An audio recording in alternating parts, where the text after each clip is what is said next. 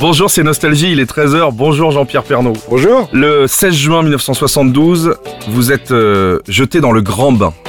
Vous Oui. vous, êtes- vous vous rappelez de ça Oui, Votre 16 toute juin première 72, fois. j'arrivais à, à la station régionale d'Amiens de la télévision pour la première fois. J'étais arrivé quelques jours avant pour présenter les flashs radio du matin.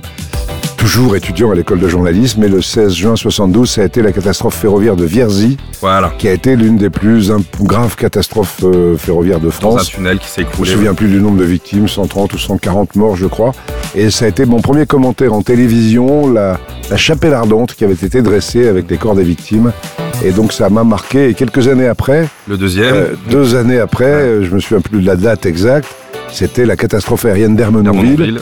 Je tournais un reportage pour le- la station régionale d'Amiens juste à côté. et J'étais le premier journaliste avec mon caméraman présent sur les lieux de la catastrophe. Donc on a commencé à m'appeler Monsieur Catastrophe. Ouais, où vous entendiez Vierzy, pas chat noir, Hermonville. il est là, il est là, le Ouais, chat ouais, noir. t'avais dit, À chaque fois qu'arrive Pernod, il y a, il y a Il y a une une- catastrophe.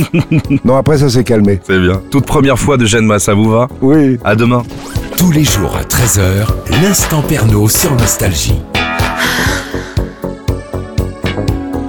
Des gouttes salées, on déchire